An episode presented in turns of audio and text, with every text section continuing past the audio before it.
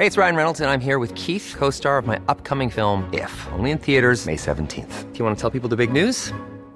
All right, I'll do it. Sign up now and you'll get unlimited for $15 a month in six months of Paramount Plus Essential Plan on us. Mintmobile.com slash switch. Upfront payment of $45 equivalent to $15 per month. Unlimited over 40 gigabytes per month. Face lower speeds. Videos at 480p. Active Mint customers by 531.24 get six months of Paramount Plus Essential Plan. Auto renews after six months. Offer ends May 31st, 2024. Separate Paramount Plus registration required. Terms and conditions apply if rated PG.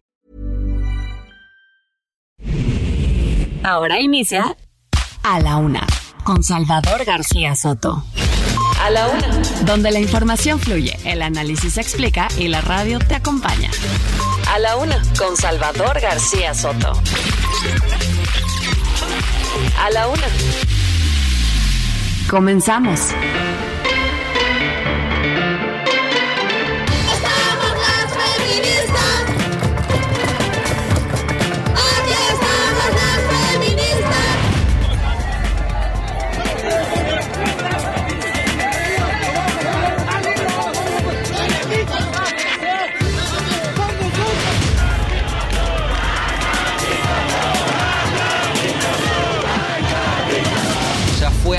Con el dedo. Eso de que al desaparecer el CISEN ya no iba a haber espionaje.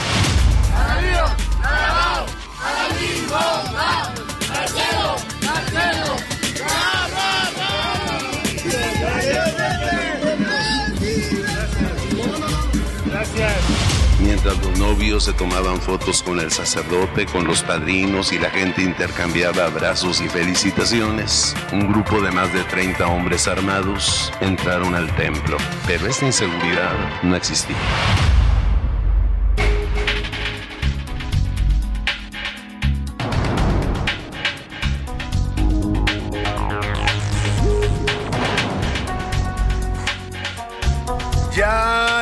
Es la una de la tarde en punto en el centro de la República. Los saludamos con mucho gusto. Estamos iniciando a esta hora del mediodía a la una este espacio informativo que hacemos para usted todos los días a esta hora del día, ya lo sabe, aquí estamos, aquí estamos para informarle, para entretenerle, para acompañarle también en esta parte de su día y por qué no, si se puede y cuando se pueda con mucho gusto para servirle. En este lunes, comenzando semana, los saludamos con gusto a todo este equipo de profesionales que me acompaña, lunes 10 de octubre.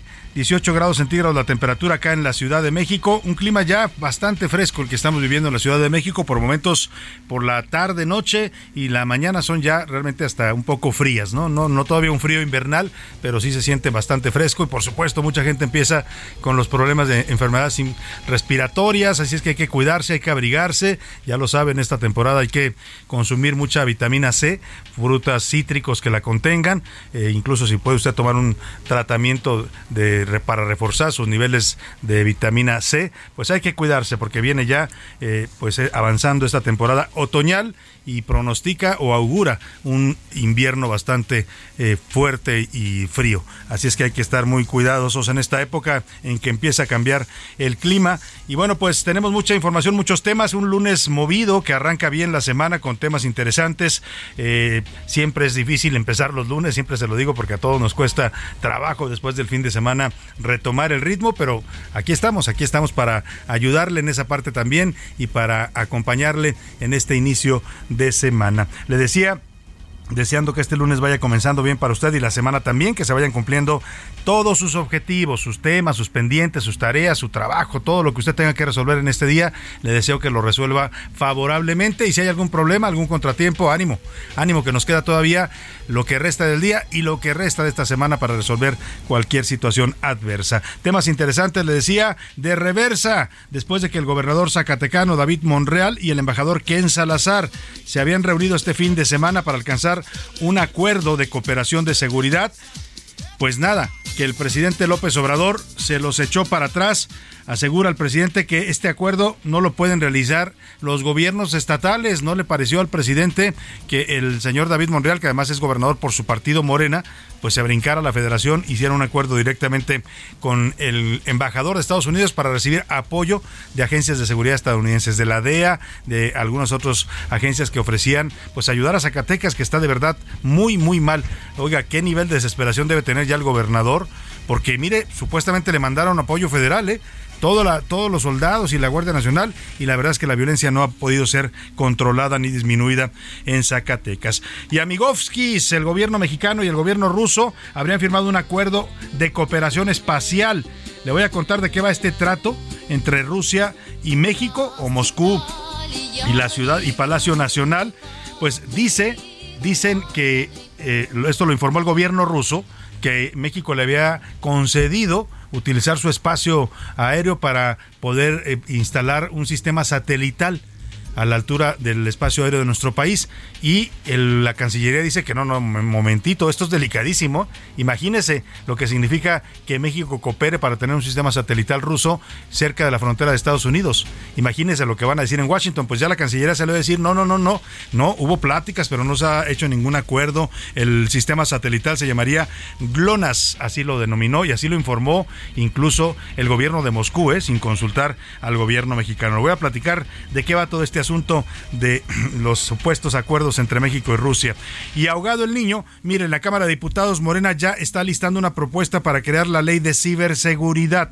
Buscan prohibir el uso de espionaje, entre otras cosas. Bueno, pues sí, después del escándalo de los Guacamaya Leaks, que le vamos a tener la última actualización, hay temas fuertes el fin de semana y hoy lunes se publican asuntos fuertes que tienen que ver con corrupción en los altos mandos del ejército, con el uso pues de naves militares para pasear a la señora Beatriz Gutiérrez Müller en sus vacaciones, en fin, cosas que van saliendo y que son algunas de escándalo. Lo más grave que yo he escuchado es estas acusaciones que se hacen en los cables militares de tres gobernadores, tres gobernadores de la República que dicen estaban vinculados con el narcotráfico. Lo que dicen los cables militares es que el señor eh, Cuitagua García de Veracruz, que tenía conocimiento de que un cártel de noreste estaba entrando a su estado y que le dieron ciertas facilidades. Hablan también del gobernador de Morelos, Cuauhtémoc eh, Blanco, que también habría tenido presuntos apoyos eh, entre los grupos criminales y por ahí hay un tercer gobernador que ahora le voy a decir el nombre que también aparece en estos cables militares. Vamos a estar pendientes de estas informaciones y se las vamos a estar actualizando el asunto de los Guacamaya Leaks. Y cero iban dos, cero iban dos. El gobierno de México va a presentar este lunes la segunda demanda en contra de empresas fabricantes de armas en los Estados Unidos. La primera le falló, la puso en una corte federal de los Estados Unidos en Boston, Massachusetts, y ahora lo van a intentar en una corte de Arizona. Yo no sé si vaya a tener más éxito en Arizona esta demanda. Es un estado que está totalmente a favor del uso de las armas y es de los estados más antiinmigrantes y antimexicanos que hay en la Unión Americana. Y también deportes vamos a tener este lunes Chextapen con la ayuda de Sergio El Checo Pérez que finalizó en segundo lugar en el Gran Premio de Japón. Max Verstappen es ya bicampeón de la Fórmula 1. Además, gracias por participar. Las Chivas ¿Qué le digo? Qué dolor. Quedan fuera de la liguilla. El Puebla, Cruz Azul y los Tigres siguen en la pelea por el campeonato. Lograron calificar pues, en el repechaje. En el entretenimiento, Anaya Arriaga nos va a hablar sobre la operación a la que se sometió Alfredo Adame después de una golpiza que recibió hace 15 días en un pleito callejero. Oiga, por andarse metiendo en todos los pleitos habidos y por haber este señor siempre termina golpeado. Vamos a estar comentando este asunto con Anaí Arriaga. Tenemos muchos temas, como usted puede ver, el programa está surtido, variado, con mucha información, con muchos temas para comentar, para debatir, para platicar. Así es que para que usted participe de este espacio que es suyo, le hago las preguntas de este lunes. En A la Una te escuchamos. Tú haces este programa. Esta es la opinión de hoy.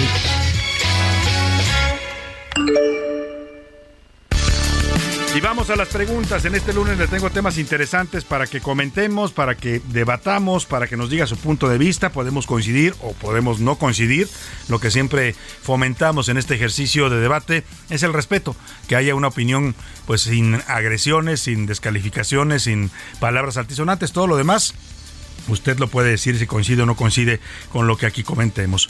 Y el primer tema que le pongo sobre la mesa es sobre este acuerdo que firmaron el fin de semana el gobernador morenista de Zacatecas, David Monreal, con el embajador de Estados Unidos, Ken Salazar. Un acuerdo con el que el gobierno de Zacatecas buscaba que agencias estadounidenses como la DEA le apoyaran con información de inteligencia para poder combatir a los narcotraficantes y a los cárteles que están peleándose el territorio de Zacatecas y que han sembrado una violencia y muerte de terror. Y esto después de que el gobierno federal le mandó todo el apoyo a Zacatecas, ¿eh? pero va ya casi un año y este apoyo simplemente no ha podido, el ejército, la Guardia Nacional, no han podido controlar la situación en Zacatecas.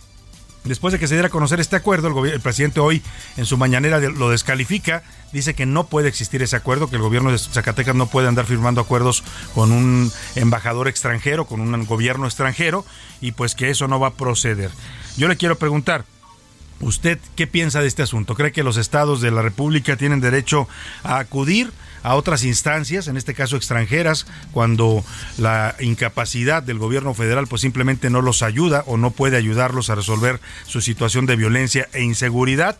Le doy tres opciones para que me conteste. Sí, tiene que recibir apoyo externo si el gobierno federal no se los da o no o no puede o de plano no es un acto que viola el federalismo y provoca también pues una violación de la soberanía nacional o de plano si no pueden que renuncien, como dijo sabiamente don Alejandro Martí hace ya algunos años, una frase que todavía hoy, en los tiempos de la 4T, sigue siendo vigente. El segundo tema que le pongo sobre la mesa, el gobierno mexicano y el gobierno ruso habrán firmado un acuerdo de cooperación espacial para utilizar el programa GLONASS, un programa de satélites rusos que se colocan en el espacio externo en el cual México participaría. La Cancillería mexicana, la Secretaría de Relaciones Exteriores, dijo que este acuerdo no existe, que todavía no es un hecho, que hubo pláticas, que hubo peticiones del gobierno de Rusia, pero que no se ha formado nada.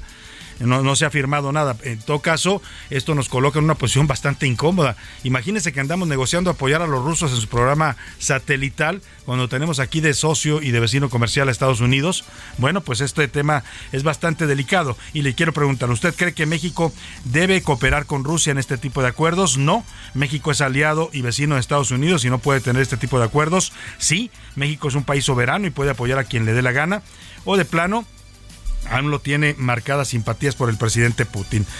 Hoy es Día Mundial, en otro tema que le pongo este lunes sobre la mesa, hoy es Día Mundial, mundial de la Salud Mental. Vamos a estar teniendo también música, esta semana se la vamos a dedicar a los temas de salud mental que son tan importantes para todos nosotros. ¿eh? Mira, cuando vivimos en ciudades como esta, la Ciudad de México, en Guadalajara, en Monterrey, en ciudades grandes, en, las capitales de este país, donde ya hay tantos problemas de tráfico, de estrés, de falta de trabajo, de bajos ingresos, de todo lo que significa la era moderna, la vida moderna, la tecnología, la información, etcétera, pues muchos eh, es fácil que caigamos en un desequilibrio mental sin darnos cuenta, ¿no?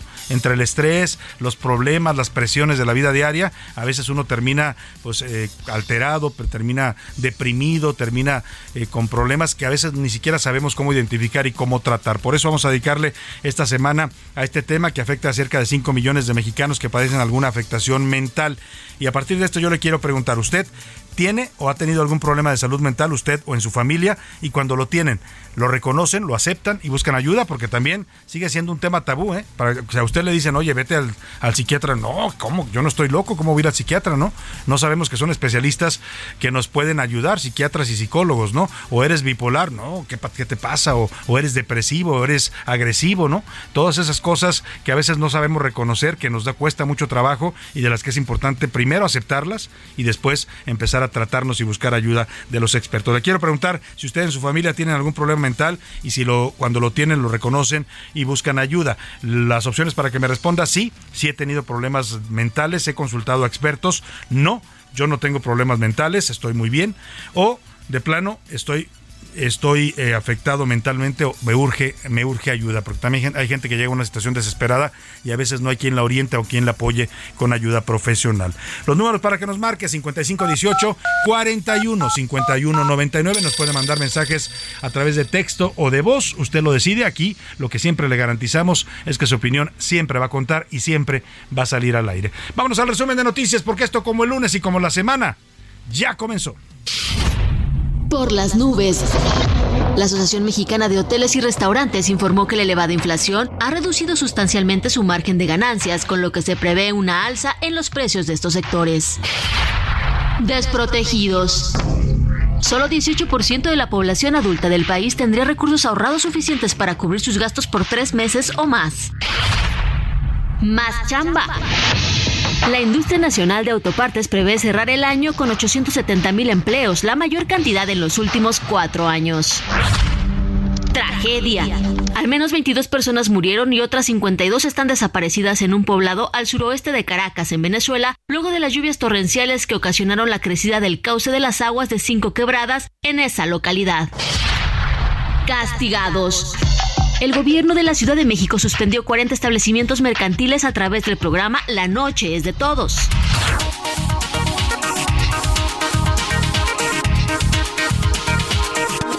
Una de la tarde con 48, no, perdóneme, una de la tarde con 14 minutos. ¿Qué pasó? Ya ando adelantando el reloj, ya quiero que se vaya rápido. El tiempo se va ir rápido. Va a ver, tenemos muy buena información y muchos temas para acompañarle en este mediodía. Eh, vamos a la información. Eh, le platico sobre este acuerdo, ya le daba los antecedentes. Pues nada, la situación en Zacatecas está desesperada, es la verdad. Tienen ya más de un año, año y medio sumidos en una violencia. Bueno, en lo que es esta nueva administración de David Monreal, porque la violencia en Zacatecas pues es estructural, tiene prácticamente desde, desde que empezó la guerra contra el narco de Felipe Calderón desde 2006, pero se agravó en los últimos meses y más cuando hubo el cambio de gobierno y llegó David Monreal.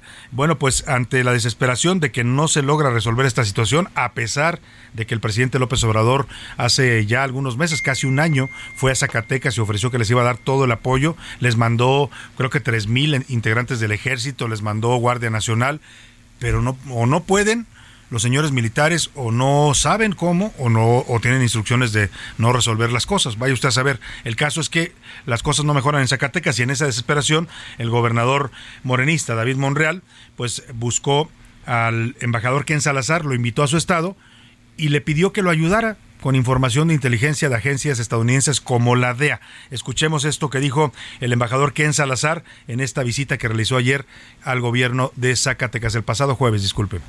Y cuando uno hace compromiso, uno cumple. Entonces, al pueblo de Zacatecas, estoy aquí para trabajar con el gobernador y el estado de Zacatecas y el gobierno de, federal en esto de la seguridad.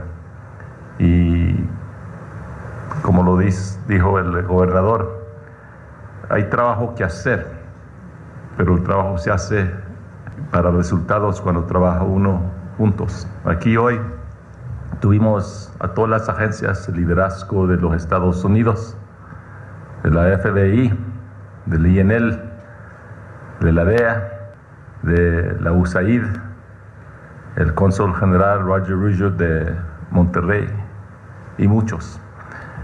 Y vinimos aquí porque estamos trabajando a la luz con todos. Ah, siempre con el respeto a la soberanía del Estado. Ahí está lo que dijo el embajador Ken Salazar, usted lo escuchó clarito. Vamos a apoyar con todas las agencias estadounidenses al gobierno de Zacatecas, habló del FBI, de la USAID, de la DEA, eh, y bueno, dijo que pues están dispuestos a dar todo el apoyo en información, en capacitación, en temas de seguridad. Pero mire, este acuerdo en materia de seguridad entre Zacatecas y la embajada estadounidense no le gustó nada al presidente López Obrador. Hoy dijo en su conferencia mañanera que este acuerdo es inválido que violenta la Constitución mexicana, porque según el presidente del artículo 117 constitucional, dice textual que los estados no pueden en ningún caso celebrar alianza o coalición con otro estado ni con potencias extranjeras. Así lo explicó el presidente López Obrador. De acuerdo a la Constitución, la política exterior corresponde al Ejecutivo Federal. En la Constitución está expresamente prohibido que los gobiernos estatales suscriban convenios con gobiernos extranjeros. Es que es muy claro, pero le tenemos confianza a Ken Salazar. Pues ahí está, dice que le tiene mucha confianza a Ken Salazar, pero que el acuerdo Nanay. No se puede, dice el presidente, porque lo prohíbe la Constitución. Horas más tarde, el gobernador de Zacatecas, David Monreal, aclaró que no hay ningún acuerdo firmado con el gobierno de Estados Unidos. Esto explicó David Monreal informar, compartir a los integrantes de la mesa, a todo el pueblo de Zacatecas, que en los últimos días se ha estado ventilando de una reunión de coordinación, de colaboración franca, de diálogo abierto con el gobierno de Estados Unidos. No hay nada de qué preocuparse porque no se firmó nada. Son reuniones de colaboración y coordinación. Pues ahí está lo que dice el gobernador, que no había tal acuerdo, pero que sí hubo reuniones de coordinación y colaboración. O sea, usted escuchó lo que decía el embajador, ¿eh? era bastante claro que sí traían o traen negociaciones y diálogo para que las agencias estadounidenses apoyen el tema de la seguridad en Zacatecas. Bueno, pues para muestre un botón, Zacatecas, yo le decía, está sumido en la violencia desde hace años y se ha agudizado en este último año a partir de que empezó el gobierno de David Monreal. este domingo hubo un ataque en un expendio de cerveza en el municipio de Villanueva. Tres personas fueron asesinadas. Platícanos, Estefanía Villarreal. Te saludo con gusto allá en la convulsionada Zacatecas.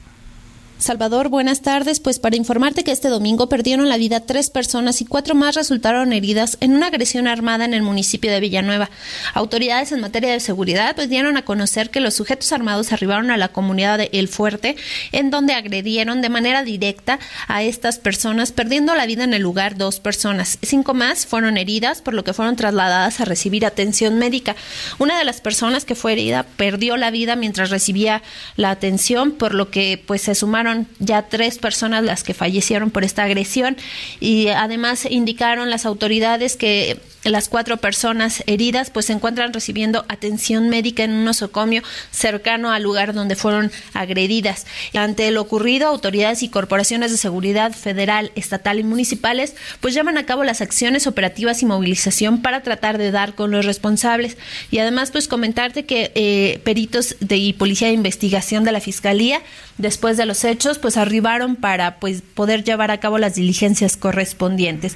Esta es la información que tenemos para ti, Salvador Muchas gracias, Estefanía Villegas, allá en Zacatecas. Y mire, otro hecho de, inseguridad en Zacatecas. Este domingo se reportó este fin de semana la fuga de siete reos del penal varonil de Cieneguillas, ahí en la ciudad de Zacatecas. Se fugaron estos siete internos, algunos de ellos considerados peligrosos. Eh, son originarios de varios municipios del estado de Durango y de Veracruz. Las eh, autoridades ya reconocieron la fuga y han implementado un operativo de búsqueda para capturarlos. Están pidiendo apoyo de la población porque se trata en varios casos de, reos que tienen acusaciones graves de homicidio, de violación y de varios hechos bastante delicados. Vamos a otro tema. Le platico mientras el, pues mientras el gobernador de Zacatecas anda negociando y pidiendo apoyo de los gringos, pues parece que el gobierno federal, el gobierno de López Obrador, trae acuerdos también en lo oscurito con Rusia es decir, con el gobierno de Vladimir Putin, ¿no? O sea, fíjese lo que son las cosas, o sea, andamos en los dos extremos de, la, polarización mundial, ¿no? Eh, de la tensión mundial. El presidente ha expresado en varias ocasiones, en discursos y en mensajes, en posicionamientos, sus simpatías hacia el gobierno de Putin.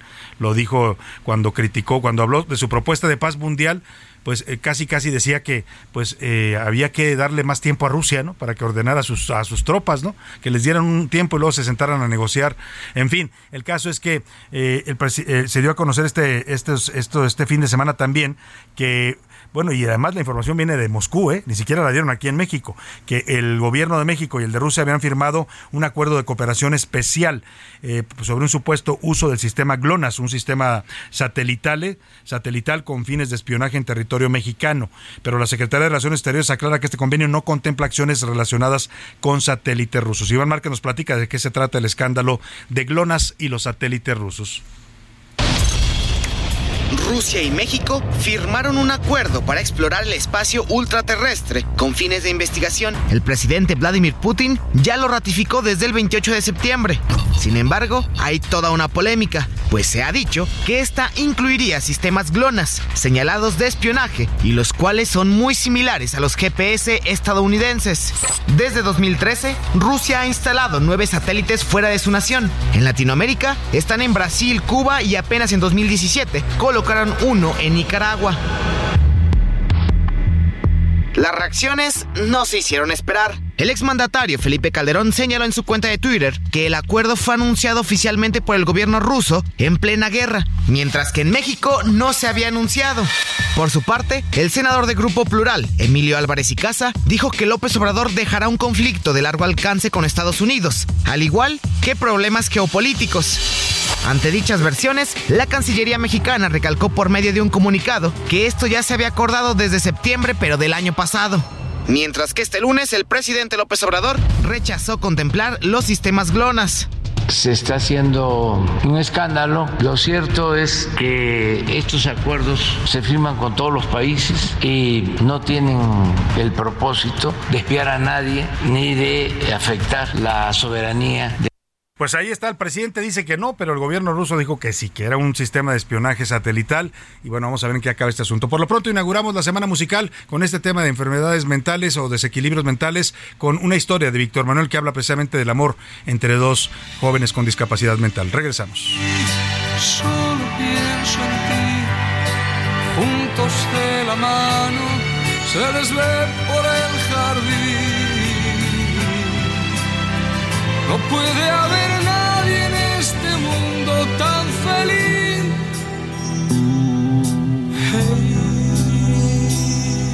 Solo pienso en ti. No le cambies. Estás en A la Una con Salvador García Soto. Información útil y análisis puntual. En un momento regresamos. Ya estamos de vuelta en A la Una con Salvador García Soto. Tu compañía diaria al mediodía. En Soriana, leche Alpura o Santa Clara UHT de un litro, 14.90 con 60 puntos. Queso Filadelfia 200 gramos, 24.90 con 90 puntos. 12 pack Tecate, Amstel Ultra, Heineken y 2X Lager, 100 pesos con 200 puntos. Soriana, la de todos los mexicanos. A octubre 10, evite el exceso. No aplica con otras promociones. Aplica restricciones. La rima de Valdés. O de Valdés la rima. Es que no impermeabilizan la sedena. ¡Qué tragedia! Y así la tormenta asedia y las velas no las izan, pues ya la prensa analiza todo de lo que te enteras, pues son muchísimos teras de datos y filtraciones. Cundidas las redacciones, es tanto que desespera. El otro día en la ventana vi un pajarraco asomado. Ay, me tiene preocupado desde ayer en la mañana. Es una idea no muy sana pensar que me andan hackeando. El pájaro me está espiando como una vil guacamaya. A ver qué tanto se explaya y el chisme se ande regando. El que no tiene nadita que ocultar, pues que no tema. Pero aquí el gran problema en la filtración bendita es que no está tan bonita la información que han hackeado. Les hubieran avisado para cerrar la ventana. Sabremos en la semana qué más se habrá reportado.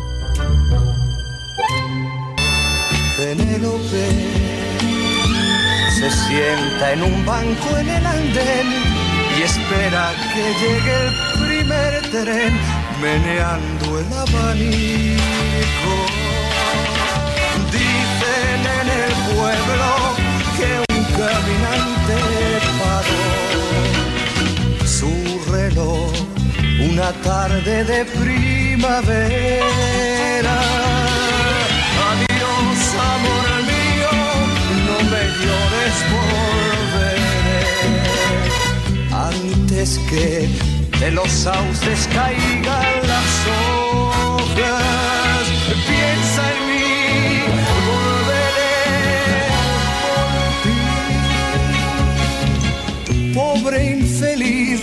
se paró tu reloj infantil. Una tarde plomiza de abril, cuando se fue tu amante, se marchitó en tu huerto hasta la última flor. No hay un sauce en la calle mayor para Penélope. La tarde con 33 minutos. Regresamos de la pausa con esta canción Penélope, un clásico de Joan Manuel Serrat, una canción de 1969. Venía en el álbum de La Paloma. Y es una canción que habla de una mujer pues que perdió la razón por amor. Se quedó esperando eternamente a un marinero que le dijo que iba a volver, que lo, la esperara. Y ella pues se fue envejeciendo y se sentaba siempre en esa banca de pino a esperar la llegada de su amor. Y bueno, es habla, eh, esta semana le hemos dicho que vamos a hablar de los desequilibrios mentales. A veces también en el amor, pues uno pierde la razón, ¿no? Es la realidad. El enamoramiento es una fase un poco eh, fuera de la realidad.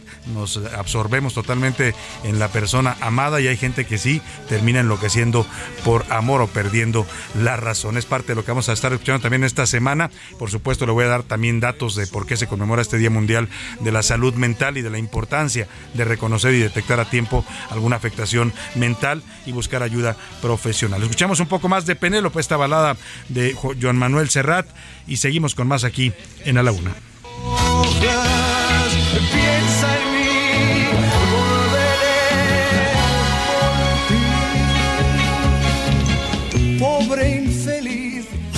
A la una, con Salvador García Soto. Una de la tarde con 34 minutos. Oiga, y el asunto de los Guacamaya Leaks o los escándalos de Guacamaya siguen saliendo. ¿eh? La verdad es que esto va a terminar siendo pues demasiada información. Difícil procesar tanta información que nos están dando todos los días. Ya son varios medios los que tienen acceso, varios medios y periodistas que tienen acceso a estos eh, correos robados al ejército, a estos cables militares y están saliendo por todos lados. Y casos tan sorprendente uno como el otro. También hay que decirlo, hay mucha información que se vuelve un poco trivial. ¿No? Sí, escandalosa, si usted quiere, ruidosa, pero al final, pues un poco trivial. Pero hay otros que sí son asuntos delicados, ¿no? Asuntos de seguridad, asuntos de seguridad nacional, asuntos que tienen que ver con corrupción. En el ejército, por ejemplo, salió un, uno, eh, ayer una, una nota en la que eh, un capitán del ejército en el área de adquisiciones de la Sedena, de la Secretaría de Defensa, pues se dedicó a contratar empresas fantasma para impermeabilizar escuche usted, ¿eh? impermeabilizar esto que le pone usted en el techo a los edificios de la defensa y pagaron millones. O sea, calculan la nota que entre las evidencias que salen en estos cables, este eh, capitán del ejército, pues ganó algo así como 238 millones de pesos, nada más de las comisiones que le daban estas empresas a las que les asignaba los contratos. Empresas que en muchos casos no existían o eran de sus cuates. Incluso algunas empresas estaban calificadas como fantasma por parte, o fachada, empresas fachada, por parte del SAT y de la Unidad de Inteligencia Financiera. Eso mezclele usted con lo que salió de las vacaciones de la señora Beatriz Gutiérrez, que se fue al Hotel Vidanta del señor Daniel Chávez, que es un empresario amigo del presidente López Obrador, el mismo que le prestó, pues eh, le consiguió trabajo a José Ramón López Beltrán allá en Texas, y la señora andaba paseándose ahí en el hotel. Es un reporte que uno dice, bueno, pues sí tiene derecho a pasear doña Beatriz Gutiérrez Miller. El dato ahí nada más es que un poco, pues documentan que utilizó eh, algunas eh, eh, barcos de la defensa y de la marina para hacerle algún paseo ahí por el mar, o sea, cosas de ese tipo que es de verdad tanta información que habrá que ser muy cuidadosos y muy selectivos en lo importante que salga de estos cables. Por lo pronto, Milka Ramírez nos preparó este último reporte sobre narcotráfico y las rutas que ocupan, un dato que trae hoy importante el Universal, es lo que le decía, hay que ir discriminando todo lo que salga, porque algunos son cables pues secundarios, otros son importantes. Este, por ejemplo, habla de que la mayor parte del fentanilo, esta droga letal que está matando a los estadounidenses, que también ya es un problema en algunos lugares de la frontera, en México, en Tijuana, en Mexicali, hay consumo ya de fentanilo, pues que la mayor parte, el 70% sale desde Sinaloa. Son las rutas de los estupefacientes y las drogas que se mandan a Estados Unidos desde México. Aquí nos presenta Mirka Ramírez. Hackeo a la Sedena. ¿Qué vamos a estarnos preocupando por eso? El caso Guacamaya en A la Una. Guacamaya Leaks filtró un documento donde la Sedena explica que la droga de las narcotienditas en la capital del país llega por tres accesos carreteros. La primera ruta va de Cuernavaca, pasa por el periférico y cruza hacia la autopista México-Querétaro. En un mapa se ve el transporte y cómo cruza las alcaldías Tlalpan, Coyoacán, Benito Juárez, Cuauhtémoc, Miguel Hidalgo y Azcapotzalco. El segundo trazo comienza por la carretera de Toluca para desembocar hacia el periférico y pasar por el centro de la ciudad para dirigirse hacia la salida que va a la zona del Bajío. La tercera comienza por la entrada de Puebla, continúa por la calzada Zaragoza hasta llegar al centro por viaducto. Mientras que en otros análisis se destaca que en Puebla opera principalmente el cártel Jalisco Nueva Generación, el cártel de Sinaloa y los Croquis. En otros documentos, la Secretaría de la Defensa analizó la operación del cártel Los Alemanes encabezado por Alfredo Alemán en San Luis Potosí. Según el expediente, este personaje estaría ligado al homicidio de Guillermo Alberto Pérez Moreno, jefe regional de la Policía Federal Ministerial de la Fiscalía General de la República en ese estado el 20 de agosto del 2020. También se reveló que desde el campo militar número uno en la Ciudad de México, la Sedena tiene conocimiento de un militar que ofrecía equipo táctico, armas y granadas, además de información operativa de las Fuerzas Armadas a una célula de un cártel del narco con base en Tejupilco, Estado de México. Así, el 31 de mayo había ofrecido a delincuentes 70 granadas de fragmentación a un costo de 26 mil pesos cada una. La célula delictiva confirmó la compra de ocho de ellas, las cuales fueron entregadas en Atlacomulco, Estado de México. Para A la Una con Salvador García Soto, Milka Ramírez. A la Una con Salvador García Soto. Bueno, pues ahí está, va a salir mucha más información, ha salido mucha más, me acordaba de estos gobernadores, los tres mencionados, por supuestos vínculos o tratos con el narcotráfico por parte de la Secretaría de la Defensa en estos cables militares es, uno es Cuitlagua García de Veracruz, el otro es Cuauhtémoc Blanco de eh, Morelos y también hablan de Enrique Alfaro de Jalisco. Y bueno, vamos a ir reportándole y vamos a tratar también eso, de ser selectivos, de sacarle la información que realmente valga la pena, ¿eh? porque hay de todo hay de todo y son muchos, muchos temas. Lamentablemente, si no nos concentramos en lo importante, esto se va a volver ya pues un asunto que va a pasar desapercibido porque en este país donde tenemos tan corta memoria, o sea, apenas, acuérdese aquí, o sea, un escándalo tapa otro escándalo, estamos eh, eh, eh, desgarrándonos las vestiduras por un tema una semana y a la siguiente ya se nos olvida porque ya llegó otro asunto escandaloso. Así es que vamos a ir dosificando y sobre todo filtrando, valga la redundancia, bien esta información para que le llegue a usted lo más importante de los Guacamaya Leaks. Y mire,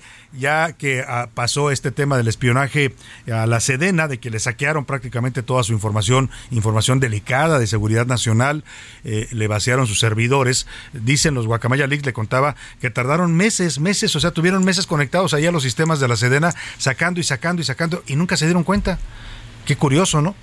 Ya por ahí se menciona hoy en la columna bajo reserva del Universal que ya están investigando en la defensa y que van a rodar algunas cabezas pues de los encargados de la ciberseguridad en el ejército, ¿no? ¿Cómo es posible que no se hayan dado cuenta en tantos meses de que estaban hackeados y que les estaban robando información? Bueno, pues después de que ocurrió esto, ahora sí, en la Cámara de Diputados, como dicen, muerto el niño a tapar el pozo, pues dicen, están proponiendo que van a hacer una ley para castigar el espionaje, el uso de aparatos de espionaje, que además en este país cualquier gobernador, cualquier empresario que tenga un poco de dinero, va y se compra sus aparatos de espionaje y monta su propio centro de espionaje. ¿Por qué no? Lo han hecho varios políticos para espiar pues a adversarios, a periodistas, a gente que les interese tener información. Elia Castillo nos cuenta, platícanos Elia, ahí en la Cámara de Diputados esta propuesta que está haciendo Morena, la diputada Juana Mena, pues para penalizar el delito de espionaje ya directamente en las leyes mexicanas. Buenas tardes, Elia. Muy buenas tardes, Salvador. Te saludo con mucho gusto a ti al auditorio. Así es, la fracción parlamentaria de Morena en la Cámara de Diputados busca crear la Ley General de Ciberseguridad, que entre otros aspectos propone la creación de una estrategia nacional de ciberseguridad, prohíbe el uso de equipos de espionaje y establece los ámbitos de competencia de las autoridades en materia de prevención y atención de riesgos y amenazas en la materia como parte de la seguridad pública. La iniciativa que fue presentada por la presidenta de la Comisión de Seguridad Pública, la diputada de Morena, Juanita Guerra, señala que la Secretaría de Seguridad y Protección Ciudadana deberá crear una estrategia nacional de ciberseguridad. La propuesta de ley que consta de 59 artículos y 9 transitorios señala que el protocolo para compartir información de ataques cibernéticos deberá ser aprobado dentro de los 180 días siguientes a la entrada en vigor de la estrategia de ciberseguridad y en el mismo plazo la entrada en vigor de la mencionada estrategia deberán ser aprobados los lineamientos del Centro de Comando y Control de Ciberseguridad. Además, prohíbe a la Secretaría de Seguridad Pública la colocación de equipos y sistemas tecnológicos al interior de los domicilios particulares, así como su instalación en cualquier lugar con el objeto de obtener información personal o familiar, violando la privacidad de los particulares y poniendo en riesgo su ciberseguridad. Esta propuesta que fue turnada a la Comisión de Seguridad Pública de la Cámara de Diputados señala que los equipos y sistemas tecnológicos utilizados por las áreas de la Administración Pública del Gobierno Federal con atribuciones en materia de ciberseguridad. Este es el reporte que te tengo. Muchas gracias, muchas gracias. Te agradezco el reporte. Vamos a estar pendientes, Elia Castillo, de esta propuesta ahí en la Cámara de Diputados. Oiga, por lo pronto, pues el gobierno de México no quita el dedo del renglón. Me refiero al tema del tráfico ilegal de armas desde los Estados Unidos que llegan a México y que nos tienen sumidos en la violencia. Eh, yo he dicho mucho que este tema pues es muy válido lo que hace el gobierno de México acusar a las industrias armamentísticas de Estados Unidos de que son descuidadas, de que no llevan un control de las armas que producen y que venden en los Estados Unidos y que muchas de esas armas son compradas por grupos criminales de México que van y las compran allá al otro lado eh, de, Estados Unidos, donde es tan fácil adquirir un arma, usted puede ir al Walmart y ahí encuentra armas de alto poder y se las venden así como si nada. Bueno, pues entonces van y las compran y las, las eh, traen a México, las meten al país para eh, pues sus disputas criminales. Esto no, no es nuevo, tiene ya desde pues, décadas ocurriendo. Lo que yo he preguntado siempre es, está bien que México acuse a las armas estadounidenses y, les, eventualmente les pueda eh, exigir alguna indemnización o algún tipo de, de medida. Pero la pregunta es cómo entran las armas a territorio mexicano. Porque estas ingresan por nuestras aduanas, ¿eh? O sea, no es que no es que las, las pongan en, un, digamos en una nave espacial y luego eh, las suelten y las bajen en México. No, no, cruzan por la frontera, cruzan por tierra y entran a territorio mexicano con la complacencia y la corrupción de las autoridades aduanales. Y entonces la pregunta es, ¿por qué México, si realmente quiere tener un control de las armas, por qué no blinda sus fronteras? Pero bueno, eh, hicieron una primera demanda en una Corte Federal de, Boston, Massachusetts. El juez federal terminó diciendo que no, que era inviable la demanda de México porque las armas de Estados Unidos y las empresas que las producen están protegidas por la Constitución. Y ahora van a poner una segunda demanda, una segunda demanda en una Corte Federal de Arizona. Cuéntanos, Diana Martínez, te saludo, muy buenas tardes. Así es, Salvador. Buenas tardes. El gobierno mexicano presentará este lunes una segunda demanda en Estados Unidos contra el tráfico de armas. En esta ocasión, la Secretaría de Relaciones Exteriores va contra los negocios dedicados a la venta de armas a traficantes. Además, el gobierno mexicano busca demostrar a través de la demanda que presentó en 2021 contra fabricantes de armas las pérdidas económicas a nivel turístico cuando se emiten alertas para no viajar al país por la violencia armada. Esto lo, aseguró Alejandro Celorio, consultor jurídico de la Secretaría de Relaciones Exteriores, al ser cuestionado durante el seminario sobre violencia y paz organizado por el Colegio de México sobre los 10 mil millones de dólares estimados como daños por la violencia con armas de fuego. El funcionario detalló que el costo de esa violencia es entre el 5 y el 20% del Producto Interno Bruto en México. En la primera demanda, México argumentó los costos por los daños directos como reparación de helicópteros atacados por armas de fuego, el número de personas lesionadas, servicios funerarios, médicos y psicológicos, pero también los recursos que se invierten para enfrentar esa violencia armada, como la adquisición de armamento más potente, incluso los chalecos antibalas. Aunque esa demanda, esa primera demanda ya fue desestimada por el juez de Estados Unidos, pues México va a apelar esa decisión. Hasta aquí mi reporte. A la una, con Salvador García Soto.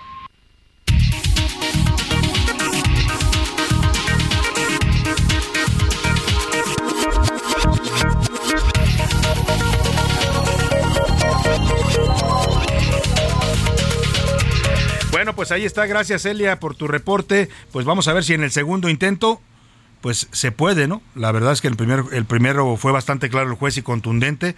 Las armas en Estados Unidos, su producción y su distribución están protegidas por la segunda enmienda constitucional, si mal no recuerdo la segunda, que dice que los estadounidenses tienen derecho a portar armas y por tanto las empresas que las fabrican pues también tienen una protección constitucional. Ese fue el razonamiento que emitió el juez de la Corte Federal de Massachusetts que rechazó esta demanda del gobierno mexicano. Vamos a ver si en el segundo intento que nos cuenta, cuenta Diana, pues México tiene mejor suerte con el juez de Arizona, donde van a poner la segunda demanda. Por lo pronto, el tema de la seguridad en México, pues no, simplemente no mejora. En Irapuato, Guanajuato, como usted lo escucha, Irapuato, Guanajuato, uno de los lugares que yo creo que eran de los más tranquilos de la República Mexicana hace algunos años. Zona productiva, zona de, cultivo de fresas, de cultivo de trigo, de una serie de granos de sorgo. Eh, bueno, pues en esa zona del país han impuesto un toque de queda. Literalmente la alcaldesa panista Lorena Alfaro dice pues que nadie debe andar en la calle después de las 2 de la mañana porque no se hace responsable de su seguridad. Además, la violencia ha hecho que los negocios del centro de Irapuato también tengan un horario especial y cierren pues todo, prácticamente todo a la medianoche eh, y a los bares y centros nocturnos les dan permiso hasta las 2. Vamos contigo, Gabriela Montejano, cuéntanos de este toque de queda virtual que han impuesto en Irapuato para tratar de defenderse de una violencia que no cesa. Buenas tardes. Salvador, muy buenas tardes. La presidenta municipal Lorena Alfaro García afirmó que nadie tiene que andar en la calle después de las 2 de la mañana en el municipio de Irapuato. Ante la violencia que se vive en esta ciudad, el gobierno decidió acotar el horario de bares y centros nocturnos a las 2 de la mañana y en algunas zonas como el estadio y villas de Irapuato, mientras que en la zona centro el cierre es a las 12 de la medianoche. En entrevista otorgada el sábado a los reporteros, la panista afirmó que los nuevos horarios en la zona centro responden a los hechos registrados hace unos días, en donde un hombre fue asesinado a unos metros de la presidencia municipal. Álvaro García dijo textualmente que independientemente de las medidas establecidas en el reglamento, los irapuatenses deben estar en sus casas después de las 2 de la mañana. Indicó que buscarán coordinarse con los propietarios de los bares, centros nocturnos y antros, así como ya se han coordinado con los Oxos y otros comercios. Este es mi reporte desde el estado de Guanajuato. Muchas gracias, Gabriela Montejano. Te agradezco el reporte. Pues así la situación en Irapuato. Oye, vamos a un tema importante. ¿Se acuerda usted que con todo este asunto, pues de las traiciones del PRI, de Alito Moreno, que se alió a Morena para sacar eh, iniciativas en el Senado, reformas constitucionales, el más reciente en, ocurrido con el tema de la militarización en el Senado?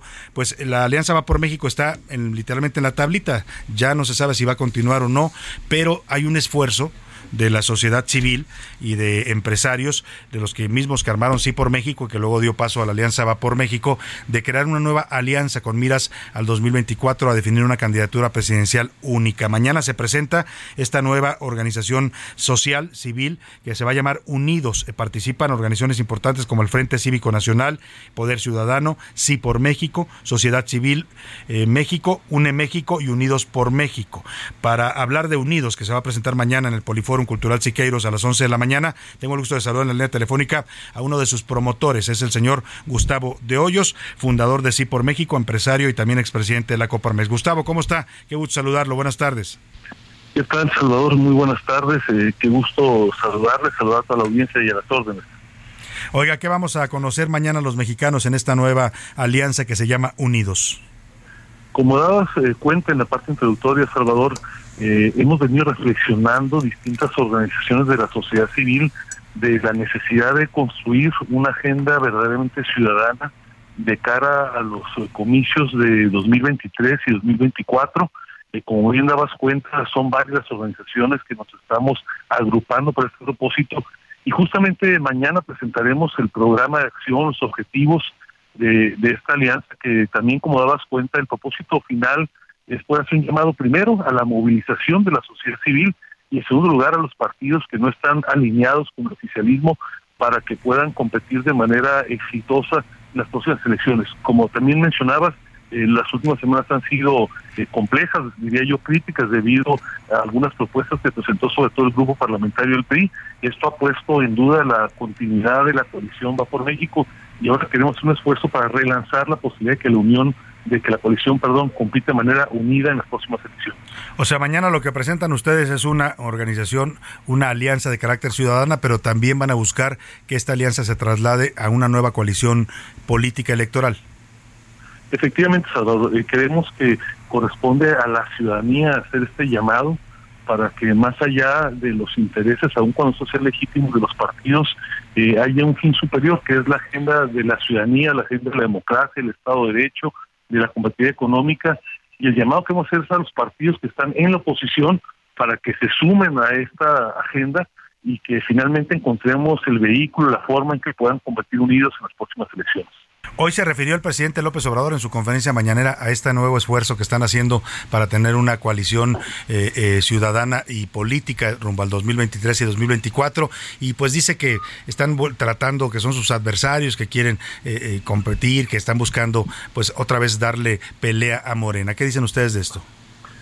Bueno, nosotros es bien sabido que no compartimos muchas decisiones que ha adoptado el gobierno presidente López Obrador me parece perfectamente legítimo que en democracia, cuando existen disensos por la vía civilizada, que es la vía de las elecciones, y la movilización se puede definir cuál es la propuesta que elige la ciudadanía. Yo creo que no tiene nada de malo que ciudadanas y ciudadanos se agrupen para buscar eh, que haya una propuesta que impere distinta a la que está planteando el gobierno. Gustavo de Hoyos, la sucesión presidencial está adelantada, el propio presidente la adelantó y soltó a sus corcholatas que les llaman en Morena, que andan haciendo ya prácticamente campaña, Claudia Sheinbaum, Marcelo Ebrard, Adán Augusto López. ¿Hay tiempo para que una nueva coalición, primero ciudadana como la presentan mañana y luego eh, partidista y opositora, se arme bien rumbo al 2024? Sí, no se asusta para nada, eh, Salvador, el hecho de que desde el oficialismo eh, se hayan planteado estas eh, candidaturas, estas precandidaturas. La gran diferencia es que allá habrá, como ocurría en el pasado, un gran elector. Aquí se trata de construir redes, construir la propuesta, la alianza ciudadana, el llamado a los partidos. Y sí, efectivamente, el propósito final es coincidir una candidatura de unidad que pueda representar a un gran bloque opositor, pero sí hay tiempo, hay que actuar desde luego pausa, pero el tiempo es suficiente para que se pueda llegar lo, de manera más importante, que es una propuesta de unidad. Pues mañana estaremos atentos a la presentación de Unidos y estaremos platicando, por supuesto, con las organizaciones que integran esta nueva esfuerzo de alianza opositora para darles a los mexicanos una opción, una opción distinta a lo que hoy se ve en el panorama político. Le agradezco mucho, Gustavo de ellos, el conversar con nosotros. Gracias, a saludos a la audiencia. Un abrazo. Ahí está la nueva propuesta. Mañana se presenta. Vamos a estar muy atentos. Pues es lo que busca sustituir a la Alianza Va por México. Es ¿eh? una alianza ciudadana amplia con partidos políticos que también vayan a la contienda electoral. Vámonos a la pausa con esta canción. Se llama Me Vuelves Loco. Es de Armando Manzanero y la canta con Rosario, esta gran cantante española. Ya volvemos. me vuelvo loca cuando empiezo a ver que el día se comienza porque al llegar a nuestro cuarto, la de cosas tan hermosas hay que me empiezas a decir, me vuelves loco. No le cambies. Estás en A la Una con Salvador García Soto. Información útil y análisis puntual. En un momento regresamos. Ya estamos de vuelta en A la Una con Salvador García Soto. Tu compañía diaria al mediodía.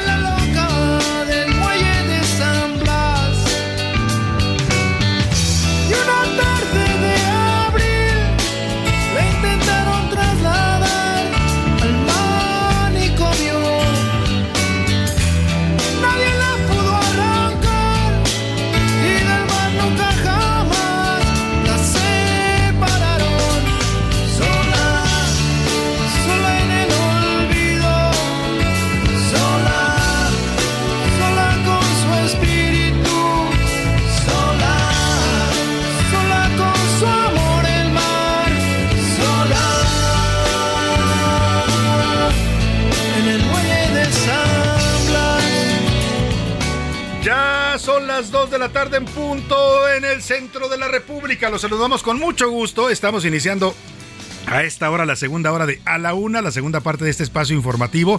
Todavía nos quedan mucha información, muchos temas interesantes, historias, noticias, entrevistas que le voy a eh, platicar en esta segunda parte. Por supuesto, vamos a escuchar sus opiniones, sus comentarios, vamos a escuchar el cotorreo informativo, la, la rola del karaoke informativo de los curuleros. Tenemos mucho todavía para compartir con usted, temas interesantes, así es que quédese con nosotros aquí en A la Una. Le agradezco que continúe con nosotros si nos sintoniza desde que arrancamos este espacio justo a la una de la tarde.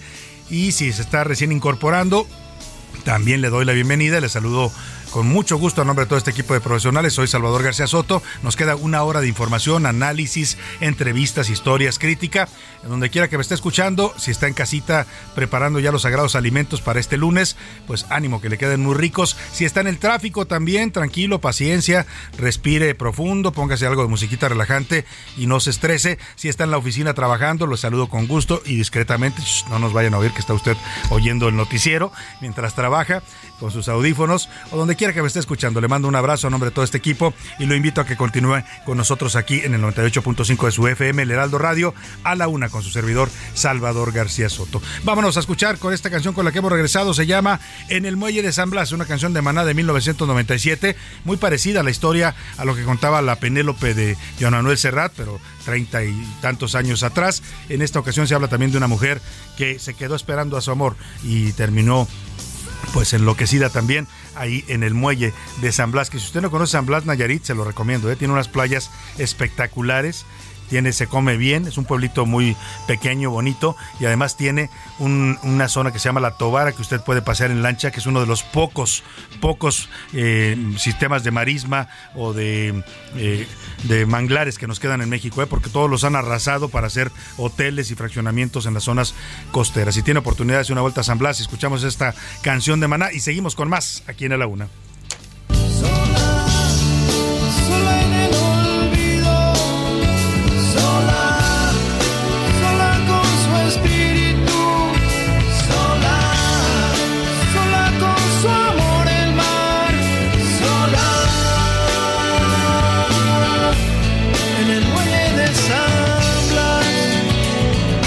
pensando si alguna vez va a San Blas, que está ahí muy cerca de Tepic y en la zona de costera de Nayarit, llévese eso sí, repelente de mosquitos, ¿eh? porque por las tardes saca, salen unas cositas de mosquitos que son pequeñitos, les llaman gengenes, que usted ni los ve, pero cuando acuerda ya lo picotearon todo, eso de las 6, 7 de la noche empiezan a salir, así es que váyase bien protegido con repelente para los insectos.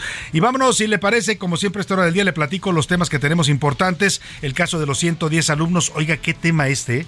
terrible lo que pasó en esta escuela de Bochil allá en Chiapas, la escuela secundaria Juana de Asbaje, más de 110 alumnos se intoxicaron por eh, beber el agua, al parecer, de la escuela. Primero se dijo que había sido cocaína la que le habían echado, yo no sé quién, qué maldoso, qué gente desalmada puede hacer esto, y que intoxicaron a todos los jóvenes, 110 terminaron en el hospital, algunos de ellos graves. Hoy se dice que no era necesariamente cocaína, pero el hecho es que sí los intoxicaron.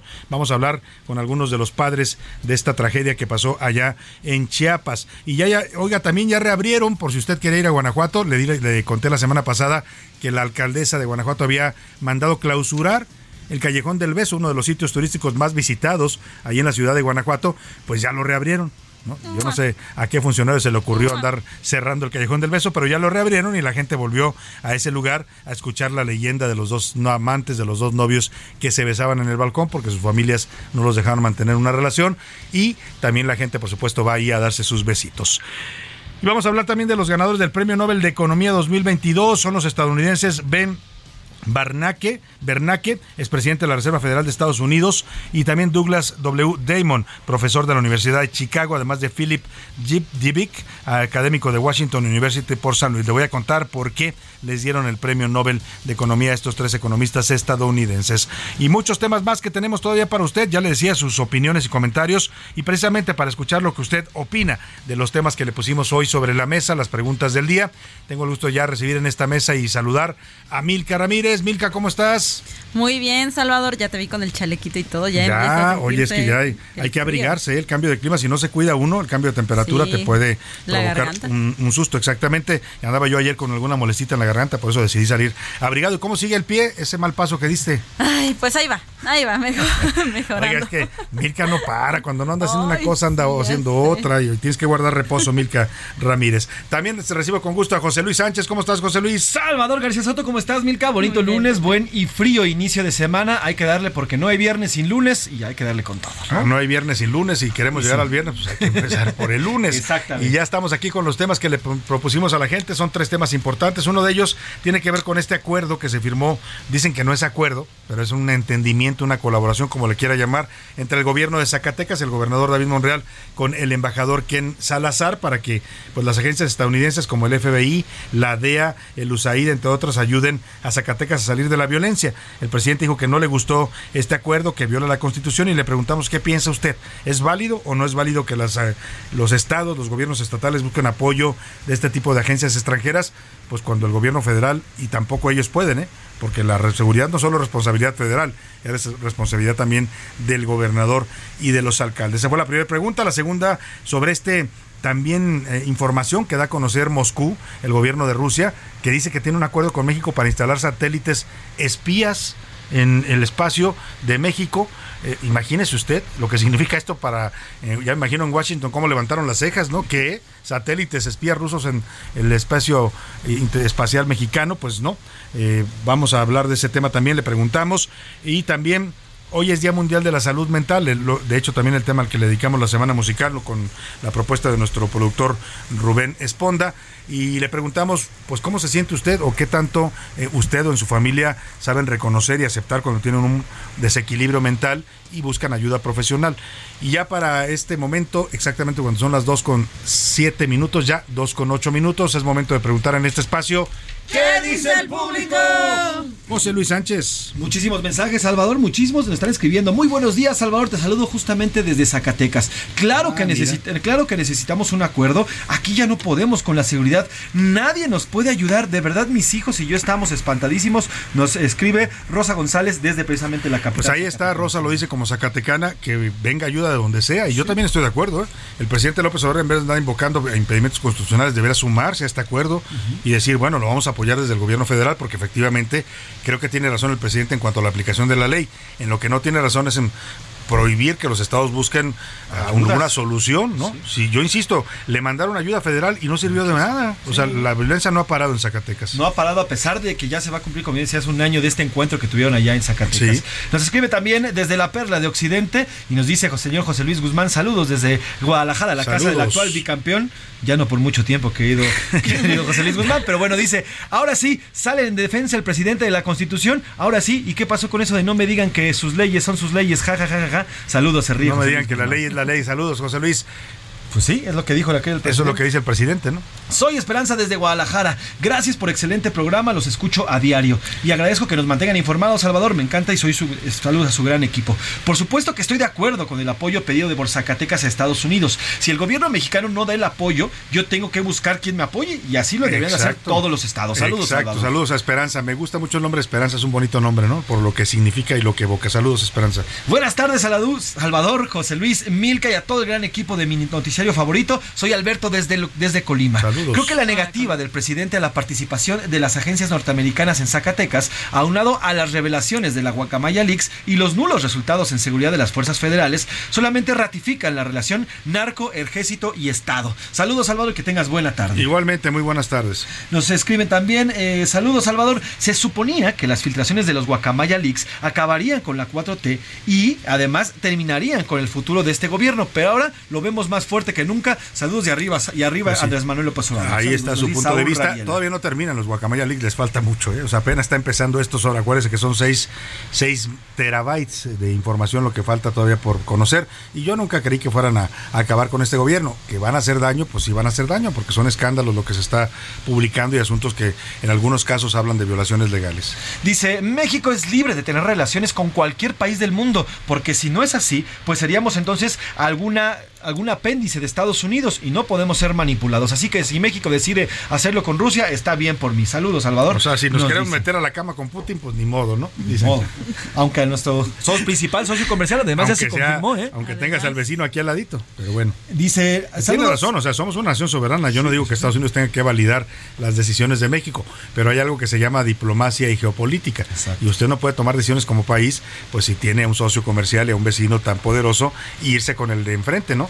Es como si usted está, está casado y le empieza a la vecina a hacer coquetear y usted se va para allá, pues imagínense en qué bronca se va a meter. Y además en un contexto tan fuerte como el de la guerra y la invasión que existe de, por parte de Rusia contra Ucrania. Ese es el tema. es el tema. Saludos, Salvador, me encanta tu programa. Ahora resulta que el señor presidente sí respeta la ley. Pues no que no la respetaba. Saludos, señor Eduardo Herrera, nos manda Cuando le conviene, ¿no? O sea, el presidente es, eh, respeta la ley cuando le conviene, cuando no, dice no me vengan con la ley. Exacto. De mis noticieros favoritos, saludos. A soy su super fan, Jessica Martínez. Gracias por sumarse y por visibilizar la importancia sobre la salud mental. Soy ah. paciente de trastorno bipolar desde hace 25 años y gracias a los profesionales que dedican su vida a esto, soy una persona funcional. Estudio una carrera, tengo mis dos hijos y además soy parte de una empresa. Saludos, qué, qué, bonito testimonio, Jessica. Le mando un abrazo y le reconozco su valor de decirlo al aire porque no, no mucha gente lo hace. ¿eh? Hay que reconocer estas cosas. Son un desequilibrio, son una enfermedad como cualquier otra y se puede tratar y la persona, como dice ella, puede vivir de manera funcional. De eso se trata. Pero si no negamos a reconocerlos, a decir, no, yo estoy bien, yo no tengo ningún problema, que es lo que hace mucha gente que tiene este tipo de padecimientos, pues nunca van a poder recibir ayuda. Saludos, Salvador, eh, desde la hermana República de El Rosario. Yolanda González nos dice, ya que cerraron el Callejón del Beso, deben de aprovechar para renovar el lugar antes de abrirlo, ya que está bastante dañado y casi no le han metido lana, nos dice. Pues ya lo reabrieron, espero que tomen en cuenta esta sugerencia que hace nuestra radio escucha de que efectivamente pues le den una remozadita, ¿no? Aprovechando al Callejón del Beso. Y mira, nos dice, desde Monterrey, Nuevo León nos escriben y nos mandan una foto. Equipo de la una, cuando quieran, aquí los voy a recibir la con una carnita, asada, qué rico. con sus respectivos ¿Ya lo viste, chiles, con sí, ya lo vi, papas. Se antoja, mira, se la voy a describir. a la hora de la comida. Es más, hasta la vamos a subir a Twitter, ¿no? Ahorita la subimos. Un homenaje a la carnita asada de Monterrey, que es toda una tradición. Tiene sus cortes ahí, muy ricos de, de carne, y luego tiene sus salchichas a un lado, ¿no? Salchichas de distintos tipos. Luego tiene unos tomatitos asándose con, con unos chiles verdes, con cebollita para hacer la salsa. En fin, gracias a nuestros amigos regios. Qué rico, ya se me antojó la carnita que por cierto, no quiero ser, como siempre, aguafiestas, pero también hay un reporte a los, a los, a los regios. Les ha subido en cerca de 25% el costo ya de una carne asada cada fin de semana. Imagínate. bueno, pero no quiero ser aguafiestas. No, no, no. Le mandamos un saludo y gracias por las imágenes. ¿Qué dice la comunidad tuitera en arroba ese García La hermana Ramírez. de Twitter En Twitter, sobre el tema de la cooperación de México con Rusia, el 89% dice que México es aliado de Estados Unidos, que no se debe de meter en problemas. El 11% dice que sí, que México es soberano, que puede hacer lo que quiera. Pues Sobre el tema de mm, el acuerdo entre Estados Unidos y el gobierno de Zacatecas, el 61% dice que sí, que Estados Unidos puede apoyar, el 14% dice que no porque viola el federalismo y el 25% dice que de plano que si no pueden, que se Que renuncien, como decía Alejandro Martín. Que no pueden y sobre el tema de la salud mental, el 43% dice que sí, que ha tenido algún problema de, de salud mental y buscó ayuda. Y el 57% dice que no, que no ha tenido. Bueno, pues ahí está nuestro auditorio. Y esto que decían de- del gobierno de Zacatecas, yo coincido, ¿eh? la verdad es que el gobierno de López Obrador canceló los acuerdos de cooperación que había de eh, intercambio de información, de el apoyo de la DEA, por ejemplo, en labores de inteligencia, que el presidente no quiere a la DEA, tiene un prejuicio ahí con esta agencia estadounidense, decía que eran muy injerencistas, y entonces pues lo que están haciendo los estados es buscar este tipo de apoyo. Y más saludos, José Luis. Sí, así es, más saludos rapidísimo, nada más como comentario, Salvador. El, después de la pandemia, las enfermedades mentales, porque tal vez lo estamos dejando sí. nada más en temas de esquizofrenia, bipolaridad y demás, no, aumentaron. Nos referimos también al tema, a los temas, pues cuando uno está depresivo, cuando uno Sí. tiene, tiene también El estrés, la ansiedad también. el encierro, todo eso, todo eso forma parte de las enfermedades mentales y bueno, aumentaron en cerca del 25% en nuestro país. Es decir, eso suma más o menos cerca de 11 millones de mexicanos que comenzaron con padecimientos de salud mental a partir de la pandemia. Y además, no, lo- no todos los están tratando, solamente el 2% acuden con un profesional para poder pues atacar Vamos estos a estar tratando el tema a lo largo de la semana, no solo, no solo en nuestra propuesta musical que nos arma Rubén Esponda, también vamos a hablar, por supuesto, con especialistas y a tratar de darle orientación a la gente que esté teniendo algún problema y que no sabe a dónde acudir, porque también hay gente que llega a ese nivel de desesperación, Milka, y no saben a dónde buscar ayuda. Precisamente eso nos comentaban también en Twitter. Hay un tuitero que, que nos decía es que están carísimas las sesiones Sí. con psicólogos, psiquiatras. Recordar que también el sistema de salud, digo, tendrá muchas este, carencias, pero hay especialistas, hay psicólogos, hay psiquiatras, está la línea de la vida. Incluso la UNAM el- tiene su línea también de apoyo el psicológico. Mexicano, el, Así es. Mañana le vamos a dar muchas opciones para este tema vamos a hablar con algunos expertos. Sí, yo coincido con ustedes, carísimo, ¿eh? carísimo. O sea, eh, ir a un tratamiento psiquiátrico, las sesiones, pues no le bajan de 1.200, 1.500 pesos y luego eh, la medicina también es cara. O sea, sí es un tema, pero hay que buscar a- a- a- ayu- apoyarlo. Y es una, además, eh, vamos a hacer también un reportaje esta semana de eso, de esta política de la Secretaría de Salud, José Luis, que acaba de desmantelar todo el sistema de, de- de- de hospitales de- psiquiátricos, ¿no? que los están desapareciendo, porque ahora la nueva política de salud dice que a un enfermo mental lo deben tener en casa y la familia debe apoyarlo y ayudarlo. Pero oiga, ¿qué hace usted cuando una persona está ya muy afectada en un estado de esquizofrenia, de enfermedades que son hasta peligrosas? ¿Cómo lo puedes tener en casa? ¿cómo lo tienes, ¿Cómo no? lo vas a ayudar si tú no tienes los conocimientos ni las instalaciones ni la capacitación necesaria para tratar con un enfermo psiquiátrico? Vamos a hablar de todos estos temas. y vámonos por lo pronto, si les parece, más saludos. Y tenemos más saludos, sí, saludos también a Rodrigo Pastrana que todos los días nos escribe, también saludos a Gonzalo Lira, Gonzalo Gonzalo y Ramiro les dicen, a ver, nosotros somos hermanos y a partir de la pandemia, fíjate, a partir de la pandemia quedamos encerrados junto con mis papás. A nosotros nos dio, nos dio COVID, son, son hermanos gemelos además, y sentimos cómo de verdad nos, pesa- nos comenzamos a sentir bajo presiones Sí. mentales. Incluso comenzamos a pelear entre nosotros al grado que nos tuvimos que separar, o separar de recámara, se refiere obviamente. Hoy, gracias a la ayuda profesional, ya hemos salido adelante y nos dimos cuenta que se, trata- se trataba de una enfermedad mental. Mucha gente le pasó eso en Sí, la pandemia. El encierro, parejas que se separaron, eh, la violencia intrafamiliar que se disparó, padres que agredían a los hijos, hijos que se agredían entre ellos, violencia doméstica, delitos sexuales, perdónme, pero pasaba Sí, también sí. y era real. Está documentado agresiones sexuales dentro de la propia familia. En fin, es un tema que hay que hablar, hay que tratar, como lo hicieron estos dos hermanos, y me da gusto que ya hayan encontrado una solución profesional. Así Oiga, es. vamos a ir al cotorreo informativo, pero antes le voy a presentar esta información que es eh, importante y relevante y regresamos a cotorrear la noticia con Milka y José Luis. ¿Una estufa que manejas desde el smartphone? Nuevas estufas LG InstaView, ahora con inteligencia artificial LG ThinQ. Toca dos veces y descubre la magia del interior sin abrir la puerta. Las únicas con horno de convección, air fryer, grill y triple flama. Descubre la inteligencia de la cocina con LG. Destino Qatar en el Heraldo Radio. Una presentación de LG. Se supone que la política no debería de incidir en la realización de los eventos deportivos y la FIFA ha luchado de manera incesante para encontrar fórmulas que impidan que naciones en conflicto se vean las caras al menos en el proceso eliminatorio, porque ya en la fase final esto es imposible. En Europa juegan 11 exrepúblicas soviéticas y naciones en conflicto como Macedonia y Albania. Está el caso de alemanes y checos y el permanente conflicto entre Turquía y Grecia por el control de Chipre, lo que provocó el surgimiento de la República Turca del norte de Chipre, contra el reconocimiento de España, Gibraltar, la pequeña punta de la península ibérica en el mar Mediterráneo, existe como miembro con plenos derechos, así como pequeños principados como Luxemburgo o Andorra. Todo en un continente con múltiples conflictos bélicos, diferencias brutales de ideología y constantes choques por la supremacía racial, pero que rara vez se traducen en conflictos en la cancha. El fútbol sigue siendo un calmante gigantesco para la autodestructiva naturaleza de los seres humanos. Hasta la próxima, lo saluda Edgar Valer. Destino Qatar en el Heraldo Radio. Una presentación de LG. Cotorreo informativo en A la Una con Salvador García Soto. Laura no está. A ver, vamos contigo, Milka Ramírez. ¿Qué nos traes de cotorreo? Ay, ay, los voy a remontar tantito al pasado. ¿eh? A ver, escuchemos. Porque la amo a pesar de las heridas. Eran como los 90, 94, algo así, cuando sonaba esta canción, ¿no? Ahí por ahí. Ella es Mar Rendón, es una cantante ecuatoriana.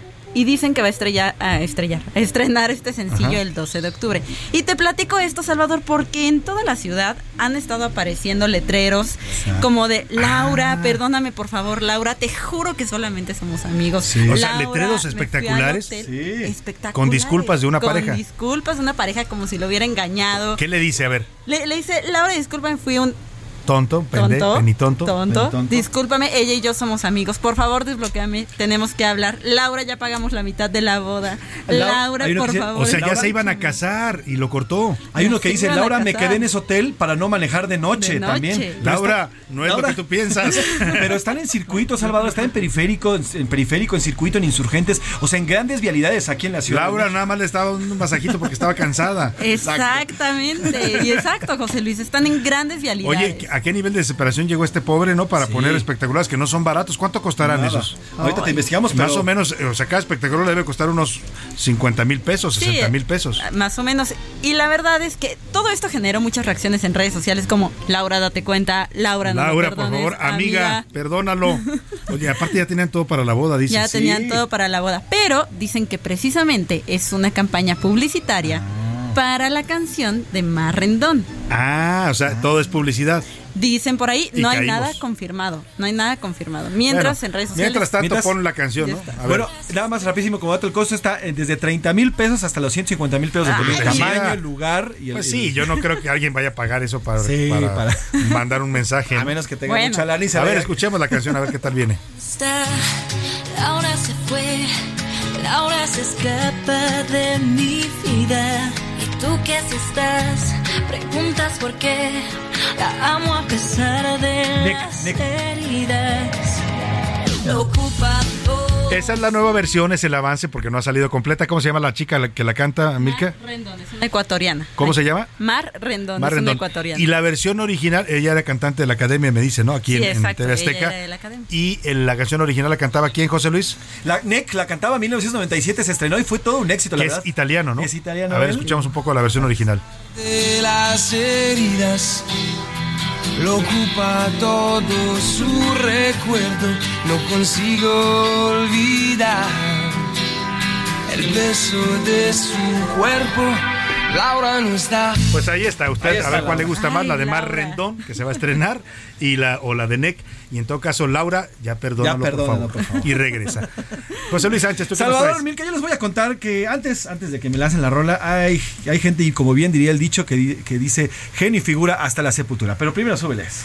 Yo quiero chupar. Oye, lunes, no, espérenme, espérenme, El viernes puede ser, pero el lunes. Lunes de maldición gitana, el que toma el lunes toma toda la semana, acuérdense, así que se la pueden echar. Bueno, yo le estoy poniendo esta canción, esta canción del, del 2000, por cierto, que también prendía durísimo en las discotecas, porque hay en redes sociales una oveja negra, una oveja negra llamada Amelia, y esta señora que, bueno, gasta, y de eso la acusan, que gasta todo su dinero, todo el dinero que le llega, se lo gasta en cerveza. Así, así han acusado a la señora Amelia. la diferencia, y lo- aquí lo, lo que ha salido a redes Ajá. sociales, es que la señora Amelia tiene 83 añitos. Y se la pasa Y se la chupando pasa cerveza. echándose sus chelas todos los días, a todas horas, pero aquí se volvió viral el tema porque su mamá de 103 años Ay, caray. la sigue regañando Todavía a tiene esta mamá edad la y toda señora. tiene madre. Vamos a escuchar A parte ver, del video y cómo es que es regañada la señora Amelia. Abelita, ¿en qué se le va el dinero a mi tía Amelia? En la cerveza. No le vamos a ver. ¿No le dura el dinero? No tiene ya dinero.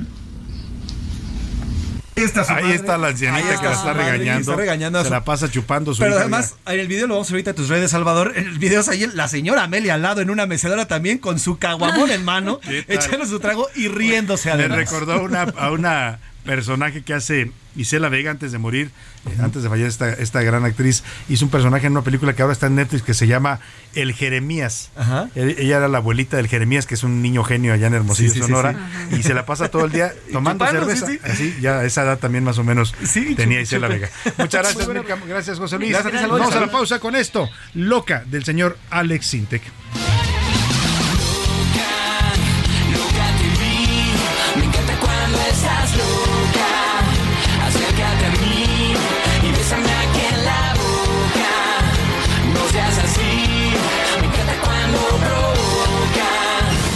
No le cambies. Estás en A la Una con Salvador García Soto. Información útil y análisis puntual. En un momento regresamos. Ya estamos de vuelta en A la Una con Salvador García Soto. Tu compañía diaria al mediodía.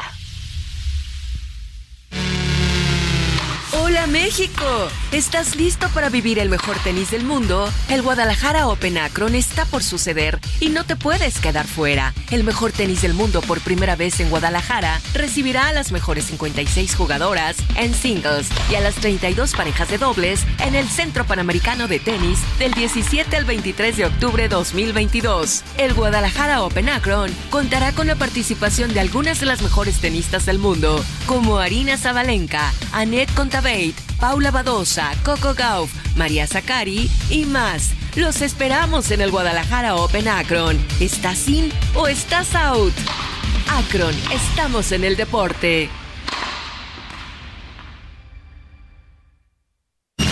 A la Una con Salvador García Soto. Cada vez que te veo llegar, es más difícil de controlar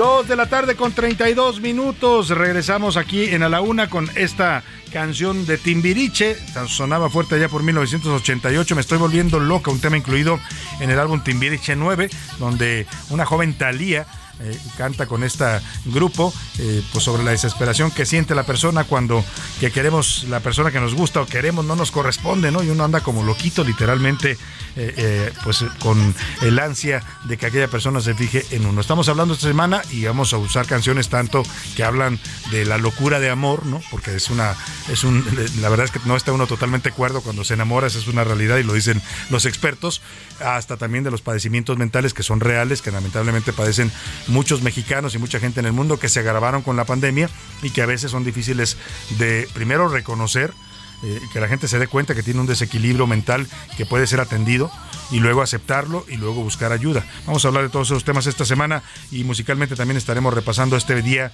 Mundial de la Salud Mental. Escuchamos un poco más de Thalía cuando aún estaba en Timbiriche y seguimos aquí en A la Una. Estoy volviendo loca, loca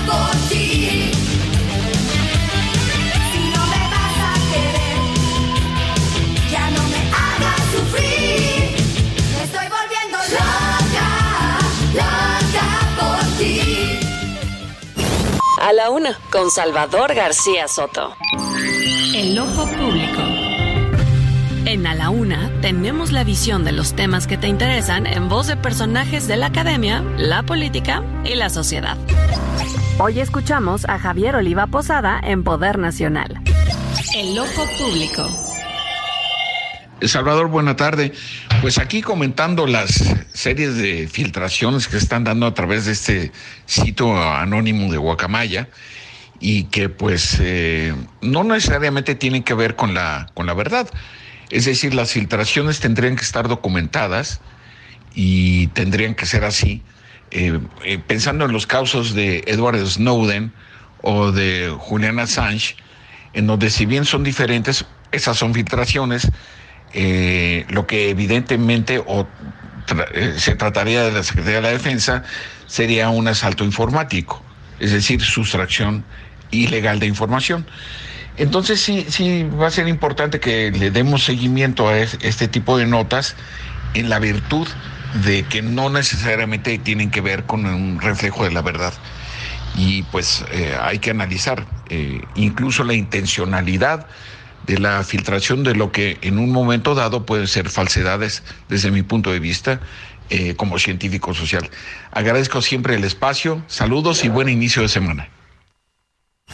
A la una, con Salvador García Soto. Ahí está el comentario del doctor Javier Oliva. Le mandamos un abrazo interesante siempre sus comentarios, nuestro experto en temas de seguridad nacional, inteligencia y sobre estas filtraciones y, y, bueno, más bien hackeo, robo de información que sufrió la Secretaría de la Defensa por los Guacamaya.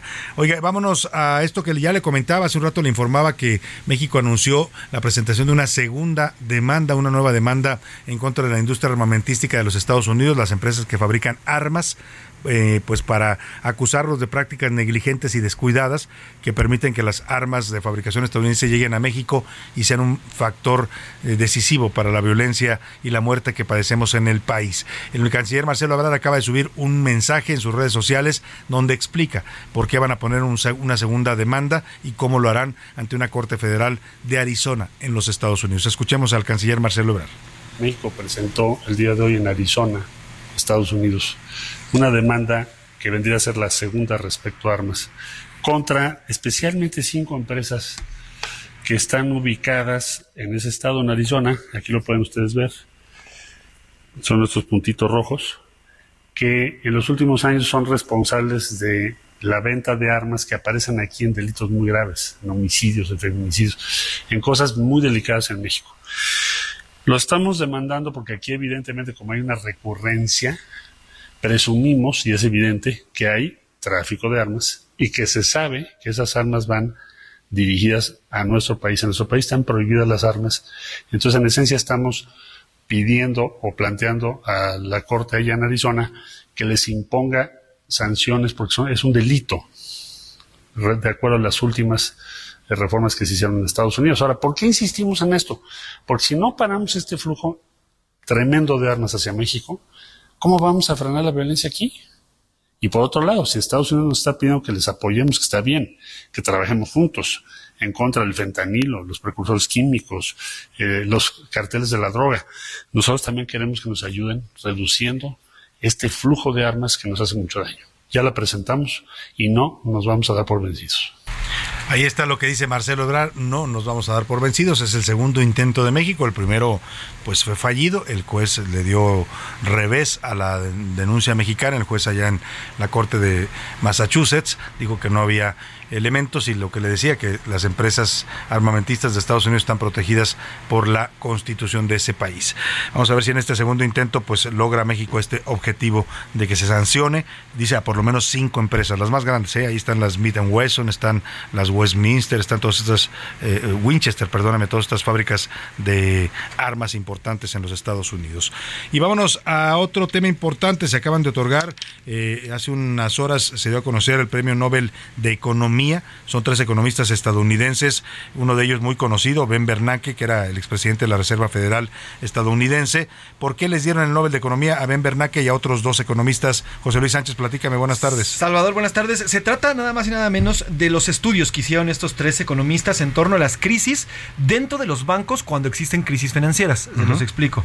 Eh, ya lo decías bien, Ben Bernanke, él estaba en la Reserva Federal de, 2010, de 2008, cuando viene la quiebra de Lehman Brothers, este famoso golpe que pegó durísimo de Estados Unidos. Que se cae Wall Street. Wall Street y se cayeron prácticamente todas las bolsas del mundo. Bueno, pues a partir de eso, Ben Bernanke y estos otros dos, que es eh, Douglas Diamond y Philip Diving, estos dos de origen sueco, bueno, pues ellos implementaron a través de sus estudios eh, trabajos asociados para evitar la quiebra de bancos dentro de las crisis y cómo los bancos, en específico los bancos comerciales, deben salir adelante dentro de las mismas. Esto en el contexto del 2000, 2008, pero también en el contexto de la crisis que se vive actualmente por el COVID 19 que todos los bancos prácticamente sufrieron estas, estas crisis. Entonces, a partir de estos estudios de cómo salir adelante con los bancos, es que les dan este premio a pues Interesante, porque proponen un modelo para que los bancos, la banca no quiebre. Ya lo vivimos en México, ¿usted se acuerda? Los que son un poco más mayorcitos como, como yo, ¿no? Este, se acordarán de la crisis del 95, que fue brutal. Eh, a partir de esa crisis quiebra también el sistema bancario mexicano y lo cual nos cuesta a los mexicanos después miles de millones de dólares en recursos públicos que fueron a parar al rescate bancario, el llamado FOBAPROA. ¿No? Fue uno de los temas también que en su momento como opositor manejó mucho López Obrador y que pues terminamos nosotros rescatando a los bancos, ¿no? Porque se porque se se fueron a la quiebra la mayoría de ellos allá en el año del 95, interesante este Premio Nobel de Economía y también de matemáticas José Luis Sánchez, algo que no se nos da a muchos de nosotros, pero que eh, también hay un Nobel que lo dedican a, los eh, descubrimientos e investigaciones en el tema de las matemáticas. Así es, se trata del premio, bueno, en, en sí como tal, no hay o no existe un premio Nobel de las matemáticas. ¿A quién se lo dieron entonces? Existe, un, existe un premio que es el premio del, del Abdel 2022, que es más que es el llamado Nobel de las Matemáticas, el ah, a Dennis Sullivan. Este también se entrega a la par de estos premios, aunque no se trata de un Pero premio este es como por, por temas, sí, efectivamente, de la ciencia matemática. Se trata de matemático estadounidense Dennis Parle Sullivan, que ha sido galardonado con el premio Abel 2022, que lo concede también la Academia Noruega de Ciencias y Letras, y es considerado como tal, como el, premio Nobel de, matemáticas se produce por contribuciones innovadoras a la topología en su sentido más amplio y en particular los aspectos algebraicos, geométricos y dinámicos. A ver, yo también soy malísimo. Yo también soy malísimo para las matemáticas, pero bueno, se trata de un enfoque de la geometría, un enfoque diferente para investigar las propiedades de los objetos que no cambian cuando se deforman. Es decir, una pelota que eh, cuando uno cuando es aplastada y regresa a su forma original, como su, su topología, lo tuve que estudiar, Salvador, no creas que lo sé, como su topología regresa a su forma original y con base en qué. Y entonces eso, va el tema del, este Nobel, del llamado Muchas gracias, José Luis. Y después de temas tan sofisticados, vámonos a uno un poco más aterrizado. Ya le habíamos contado que la semana pasada, por la queja de una vecina, que es la dueña actual de la casa donde se ubica el balcón, de uno de los balcones del Callejón del Beso, este callejón tan tradicional, esta callejuela más bien tan tradicional y tan eh, buscada por los turistas en Guanajuato, eh, pues la señora se quejó de que todo el tiempo había fotógrafos, fotógrafos que se ganan la vida tomándole fotos a los turistas que van ahí, se dan un beso en ese callejón. Y entonces puso una queja ante el ayuntamiento y el ayuntamiento decidió clausurar el callejón del beso. Bueno, pues ya al parecer hubo un acuerdo y se reabrió. Ayer este fin de semana fue reabierto ya el callejón del beso y vamos con Gabriela Montejano allá en Guanajuato para que nos cuente. Y volvieron a caer los turistas, volvieron los besitos ahí afuera del callejón. Gabriela, te saludo allá en Guanajuato. Buenas tardes. Hola, ¿qué tal, Salvador? Muy buenas tardes. Luego de tres días clausurado y de una serie de críticas al gobierno municipal, el Callejón del Beso fue reabierto en la capital de Guanajuato. Uno de los íconos turísticos del estado fue cerrado por las mismas autoridades municipales el pasado miércoles 5 de octubre tras una serie de conflictos entre los propietarios de los balcones y los fotógrafos del lugar. El Callejón del Beso, ubicado en la zona centro de Guanajuato, consta de dos viviendas que prácticamente comparten el balcón. Ambas casas son propiedad privada, cada una de un dueño diferente. Ante la notable visita de personas, cada vivienda tenía su fotógrafo particular, lo cual generaba constantes pleitos. El último quedó evidenciado en un video que circuló en redes sociales. Ante este hecho, el gobierno municipal de Guanajuato determinó clausurar el callejón. Colocaron maderas y sellos de clausura para evitar el paso. El sábado, el presidente municipal Alejandro Navarro salió a encabezar una ceremonia de reapertura. Entre gritos de reproche de los vecinos, este emitió su mensaje justificando la clausura por supuestas obras de mejoramiento. Y para celebrar, una estudiantina adornó la apertura de la calle. Este es mi reporte desde el estado de Guanajuato. Muchas gracias, Gabriela Montejano. Muchas gracias, te agradezco el reporte. Pues lo bueno es que ya está funcionando este callejón. Me preguntaba aquí en la cabina Alejandro Alvarado si Guanajuato es declarado patrimonio, patrimonio cultural de la humanidad. Sí, la ciudad de Guanajuato está reconocida como patrimonio cultural. Eh, ¿Por qué se cerró este callejón? Bueno, pues porque la vecina que vive ahí en ese callejón fue la que se interpuso la queja. El alcalde dice que en realidad lo que trataron fue de hacer un acuerdo, una conciliación y que aprovecharon para hacer labores de mantenimiento en este callejón y de mejora. Oiga, y ahora vamos hasta Chiapas porque esta noticia fue realmente fuerte el fin de semana. Se dio a conocer que en una secundaria de Chiapas, la secundaria Juana Desbaje, que se ubica en el municipio de Bochil, eh, hubo 110 alumnos, eh, adolescentes, niños que resultaron intoxicados, presuntamente por haber consumido el agua de la escuela que estaba contaminada con cocaína. Se habló de esto, los niños empezaron a presentar síntomas de intoxicación, la mayoría de ellos fueron llevados a los hospitales, algunos incluso en estado de gravedad, y ahora las autoridades dicen que no, que no se trató de cocaína. Eh, pero entonces, ¿qué fue lo que pasó? Los padres insisten en que sí, hay un padre que mandó a hacer una prueba de eh, toxicología y encontró que su hijo dio positivo a cocaína en un laboratorio. Entonces, ¿qué fue lo que pasó y qué está tratando de ocultar la autoridad? Y también, ¿quién, quién pudo haber sido capaz de este acto tan cruel y tan inhumano de haberle puesto cocaína al agua de una secundaria? Vamos contigo, Jenny Pascasio, para que nos cuentes. Te saludo allá en Chiapas. Muy buenas tardes.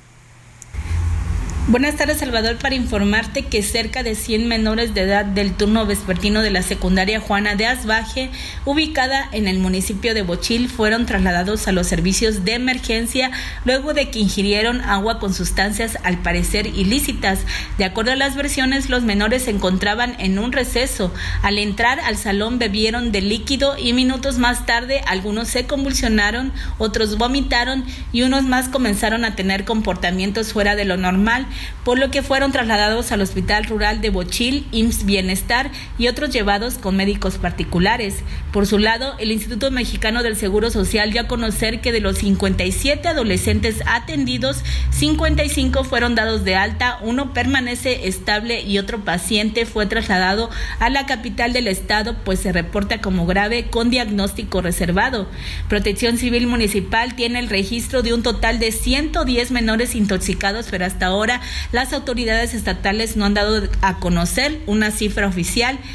Te comento además que la Dirección de Servicios Periciales de la Fiscalía General de Chiapas dio a conocer que los peritos solo realizaron 15 pruebas toxicológicas que resultaron negativas a drogas, pero las familias aseguran que solo dos peritos acudieron al municipio y el procedimiento de estas pruebas no fue el adecuado. Algunos padres y madres de familia decidieron acudir a laboratorios particulares donde los alumnos resultaron positivos a cocaína, por lo que algunas familias ya procedieron a interponer la denuncia ante las autoridades.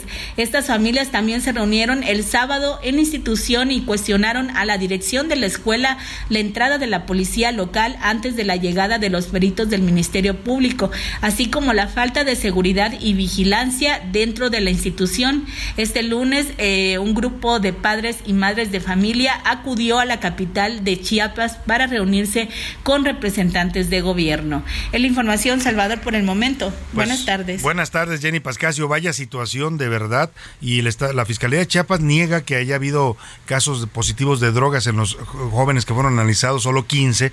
Pero los padres dicen eso no es cierto, solamente vinieron dos peritos. Y hay padres que sí realizaron una prueba independiente y, sus hijos dieron positivo a cocaína. ¿Qué dice la Fiscalía de Chiapas sobre todo este asunto eh, escandaloso, José Luis Sánchez? Luego de las investigaciones, Salvador, la Fiscalía en el Estado inició también sus propias indagatorias y le hizo pruebas a 15 jóvenes. Según en un comunicado que publica a través de sus redes sociales, la Fiscalía de Chiapas asegura que en estas 15 pruebas no hubo positividad en los jóvenes a cocaína. Sin embargo, uno de los padres de familia, Salvador, asegura que llevó a su hijo a un, a un laboratorio, privado y en este laboratorio sí resultó positivo la prueba para cocaína en su, en su hijo. Así que mientras la Fiscalía dice que no, que no hay pruebas ni rastros de ello. Pero entonces, a ver, la Fiscalía dice no es cocaína, no dieron positivo, pero entonces, ¿qué fue? No o sea, ¿por qué se intoxicaron? ¿Cuál fue la causa de que los jóvenes hayan llegado, muchos de ellos con síntomas eh, claros de, intoxicación por drogas, a, los hospitales? o sea, que lo expliquen, pues, ¿no? Porque no fue una infección estomacal, no fue una diarrea. Llegaron algunos de ellos convulsionando, algunos con, con eh, síntomas de taquicardia. O sea, parecía que hubieran consumido o les hubieran dado alguna droga, José Luis. Así es, continúan las pruebas. En el comunicado, Salvador, aseguran que continuarán con la aplicación de pruebas toxicológicas e investigaciones para aclarar los hechos. Lo cierto es que en los testimonios, Salvador, los jóvenes llegan a estos hospitales con sus padres también, pues estaban desorientados, estaban con acciones eh, que sí, como drogados, pues, ¿no? De consumo de, droga, de drogas. exactamente. Pues grave, grave y que nos digan qué fue lo que pasó y quién quién cometió esta atrocidad de poner eh, lo, que haya sido, si no fue cocaína, qué tipo de droga o qué tipo de enervante le pusieron al agua de esta secundaria para que los jóvenes presentaran esta sintomatología. Eso es, lo que tendrá que aclarar la Fiscalía de Chiapas. Vámonos a la rola del karaoke informativo de los curuleros de San Lázaro. Eh,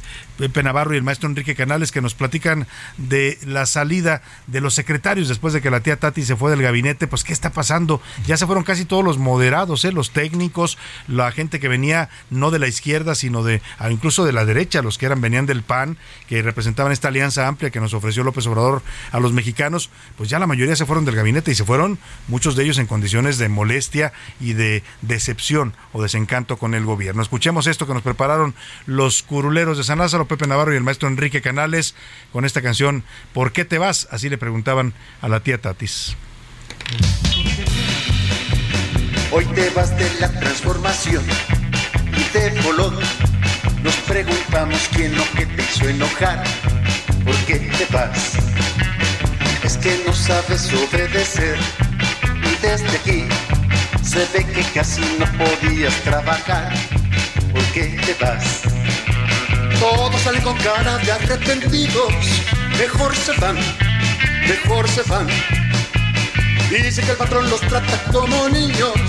Mejor se van, mejor se van. Los que no se guarden su opinión se bajarán. Da igual la puerta de adelante o la de atrás, porque se van. Como un florero, un reloj, tienen que estar dispuestos a escuchar la orden y a cantar, porque se van. Todos salen con cara de arrepentidos, mejor se van, mejor se van. Dicen que el patrón los trata como niños, mejor se van, mejor se van, mejor se van, mejor se van, mejor se van, mejor se van a la una con Salvador García Soto. Vámonos a los deportes que ya anda por aquí el señor Oscar Mota. ¿Cómo estás, Oscar? Bienvenido. Los deportes en A la Una con Oscar Mota. Oscar Mota, ¿cómo estás? Mi querido Salvador García Soto, amigas y amigos, hoy un gran día para ganar un fin de semana importantísimo. Sergio Checo Pérez ayudó nuevamente a una consecución de un campeonato. Escuchemos a Checo Pérez. La verdad, el campeonato que ha hecho Max, increíble. En verdad que no es que Red Bull haya tenido un coche superior, creo que Max ha hecho una, una diferencia importante. Y bueno, de mi lado, lo intenté todo, ¿no? Especialmente al inicio de año estaba muy cerca, eh, estaba en la pelea por el campeonato, pero luego el, coche se me fue de las manos y, fue Max cuando empezó a ser más fuerte de, lo normal y, ahí fue la, mayor diferencia. Vamos a empujar muy fuerte para todo lo que viene y intentaremos ganar las próximas cuatro carreras. Gran Premio de Japón fue el fin de semana en un horario, digamos, atípico, pero para los mexicanos les quedó a veces, yo creo que hasta mejor porque fue sábado a medianoche, pero como estaba lloviendo, querido Salvador, entonces eh, apenas en la primera vuelta se marca una bandera roja y entonces la carrera se reanudó hasta las 2 de la mañana. Entonces la carrera terminó a las 3 de la mañana ya de domingo. Los que andaban enfiestados, pues... Pues ahí les quedó a todo dar, ¿no? So pretexto, ¿no? Mi amor, estoy viendo la carrera. Oye, y un campeonato de Verstappen que no se entendería sin la ayuda del checo, ¿eh? Igual que el del año pasado. Este campeonato en particular, Verstappen termina ganando por más de 26 segundos, pero en la pelea por el segundo lugar, Charles Leclerc estaba ganando a Checo Pérez, pero en las últimas dos vueltas, una batalla verdaderamente encarnizada, muy buena por parte del mexicano, y al final Checo Pérez, gracias a esta manera en la que estaba presionando, provoca que Leclerc se equivoque, se sale de la pista, terminan sancionando a Leclerc con 5 segundos, Checo sube del tercero a segundo, y ya, los puntos, como dicen por ahí, pues lo hecho, hecho está, y entonces, pues básicamente el bicampeonato de Verstappen con ayuda de Checo Pérez, y ojo, vienen dos eh, carreras importantísimas, Austin en Estados Unidos y el Gran Premio de México. Ya con Verstappen campeón, ahora sí Red Bull puede apoyar y puede ayudar verdaderamente a que Checo Pérez pueda ganar el Gran eh, Premio ¿Cuándo va a ser la exhibición este que va a ser el Checo en Guadalajara? Porque la gente ya está muy pendiente. En dos semanas, exactamente. Es una semana previa antes del Gran Premio de México, que es en la última semana. El, fin de semana del 29 y 30 es el Gran Premio. Entonces la exhibición de Red Bull Showroom va a ser el 25-26. Ahorita para poner los ah, datos bien en, en Twitter, pero exactamente es una semana antes. Entonces, interesante. E insisto, Checo lo puede ganar rápidamente porque, pues, mi querido Salvador, el tema eh, del repechaje, que por cierto, hubo No me toques ese vals, que las chivas se quedaron fuera. Ah, sí, vamos a escuchar esto, a ver, a ver si es cierto. Gracias. Felicidades por esa fortaleza, ¿eh? Gracias. Felicidades. ¿Quién, es, ¿Quién es este? Muchas gracias. Escuchemos las, eh, al momento de que empezó el partido de Puebla contra las Chivas, pues bueno, se hace un, una ceremonia donde, como es el mes obviamente por la concientización de temas de cáncer de mama, entonces pasa una señora que batalló, obviamente, y, con, y afortunadamente salió avante con temas de cáncer. Entonces, le, parte del protocolo, saluda a los de Chivas y dice la señora, yo no le voy a Chivas, pero les deseo que les vaya muy bien, ¿no? Y no sirvió, desafortunadamente, para tus chivas, porque pues perdieron en penales. Se, las deseó tan con tanto desgano que terminaron perdiendo. ¿Quiénes, quiénes sí se meten a la liguilla? Eh, calificó Tigres, calificó Toluca, lo hizo muy bien Cruz Azul. Y entonces, bueno, ¿cómo queda nuevamente el tema del repechaje? América Puebla, Monterrey Cruz Azul, Toluca Santos, Tigres contra Pachuca. Y ojo, voy a, eh, prometo investigar la siguiente información porque me están llegando comentarios que como el partido de Cruz Azul es a media semana, pues algunos de los aficionados dicen que si les van a dar el día. ¿Qué pasó? Iván no, Iván Márquez. Voy a investigarlo. No, habrá día, Iván Márquez, hay que trabajar. Gracias, Oscar Mota. Gracias a usted, que pase una excelente tarde. Provecho, quédese aquí con Adriana Delgado y el dedo en la llaga. Yo lo espero mañana a la una. Hasta mañana. Por hoy termina a la una con Salvador García Soto. El espacio que te escucha, acompaña e informa. A la una con Salvador García Soto.